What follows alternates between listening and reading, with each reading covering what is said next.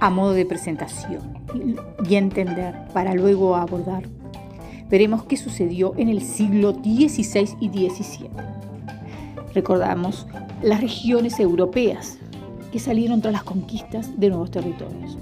En posesión, extracción y explotación de minerales como el oro, la plata, al igual que otras especias, el azúcar, entre otros productos, inclusive que estos desconocían en su región eh, natal.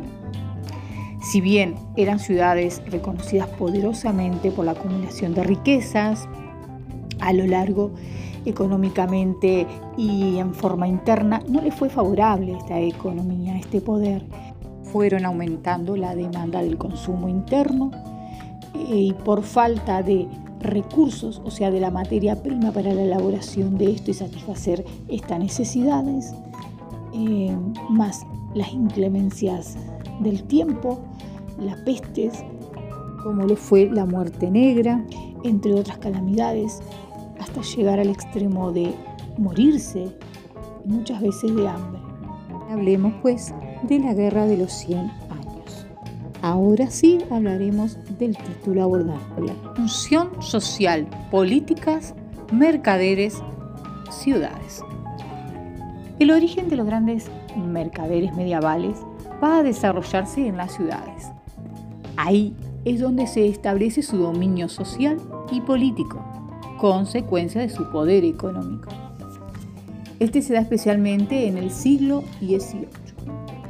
Fue tal el poder económico que establecieron complejas relaciones con las demás categorías sociales, nobles, artesanos, obreros, campesinos, incluido la propia iglesia. Primero los nobles no les interesó participar, es decir, ser parte de estas actividades comerciales, dado que por su estatus social no solían trabajar. Más bien, los plebeyos lo hacían por ellos. Pero después comenzaron a participar invirtiendo capitales en el comercio. Y o se dedicaban personalmente a los negocios, en especial a la banca. Estos nobles se unieron, fusionaron con los mercaderes. De esta manera nace una nueva clase, la aristocracia. Esta nueva clase mercantil fue la burguesa, plebeya, popular, y tuvo que conquistar su poder político en la feudal. Los mercaderes comenzaron a entrar sea, a integrar en la nobleza. ¿Cómo lo hicieron? Por ejemplo, se casaban con una mujer de la nobleza, que si bien mantenía el estatus, esta no tenía dinero, era pobre. Muchas veces eh, los mismos nobles recurrían a, a estos, invitándolos a sus círculos y considerándolos de su clase social. Eran invitados a sus palacios y participaban de los torneos muy clásicos y habituales en ellos. Les compraban las tierras a los feudales, más allá de ser una inversión, era un ascenso seguro a este estatus como lo era la nobleza. Por otro lado, era tanto la acumulación de riqueza por parte de los mercaderes que pasaron a vivir de esta sin necesidad de trabajar. Como siempre, en los estatus sociales, siempre en cada región está la iglesia presente, ¿verdad? Eh, de religión oficial católica. Bien, y vamos en este fragmento a llamarla la iglesia la revolución comercial. Si bien la iglesia católica no se interesó por la existencia de los mercaderes y sí su interés era y mantenía vínculo con los señores feudales y los rurales, estaban en contra del comercio. Y aunque gustosamente se beneficiaban de estos, esta postura con el pasar del tiempo fue cambiando. Cuando ésta comenzó a aceptarlos, fue dejando de lado a los feudales. porque a estos solo les quedaba el título de su clase social y no su poder económico. Con el encuñe de la moneda Gregorio VII, la Iglesia buscó aliados en el mundo del dinero y del comercio. ¿Dónde? Es obvio.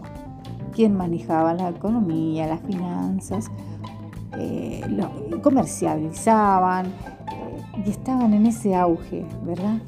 Mercantil, eh, de poder económico activo. Al principio no toda la iglesia estaba mm, aliada con estos. Como ejemplo, uno entre tantos otros, San Bernardo, porque continuaba unido a los feudales y rurales. La jerarquía eclesiástica iba siendo cada vez más partidaria en aceptar a los mercaderes.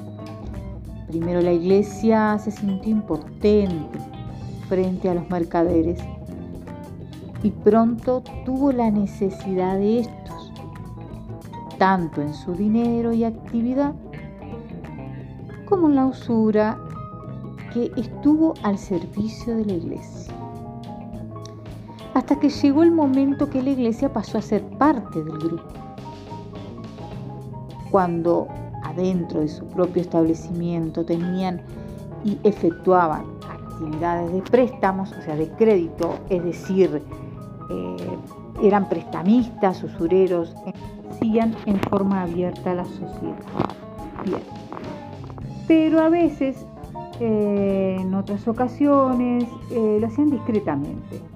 Porque, por ejemplo, y entre comillas, la iglesia no prestaba dinero, pero representaban a, a los laicos que sí lo hacían sabiendo que iban a recibir un porcentaje o un diezmo, o sea, un interés por ese préstamo. Esto puede considerarse como el inicio del capitalismo, ya que comenzó a haber un reclutamiento eclesiástico. Los sacerdotes y monjes comenzando a salir de la burguesía, mercantil en donde la iglesia adquirió conocimiento de su clase social. Estos curas y monjes conocían las técnicas y el manejo comercial habían iniciado con los mercados, o sea, ese conocimiento que habían adquirido y habían aprendido de estos. De esta manera fue desapareciendo dentro de la iglesia los opositores de los mercaderes. Vale destacar que la Iglesia condenaba la usura. Esto obligó a los mercaderes a, perfeccionar nuevos métodos, formas, como sustituir dinero por letras de cambio. En conclusión, la iglesia a la larga no se opuso a el negocio del gran mercader y este continuó operando con los grandes capitales. Mientras que sí se integró al negocio capitalista, es decir, al del artesano, al pequeño mercader, a los miembros de las clases medias. La información para este resumen fue extraída del libro Mercaderes y Banqueros de la Edad Media, autor Jacques de Gaulle. Función social política, mercaderes y ciudades. Páginas 54, 55, 56, 57, 58 y 59. La Iglesia y la Revolución Comercial y el comienzo del capitalismo. Páginas 117, 118, 119, 120 y 121. y 121.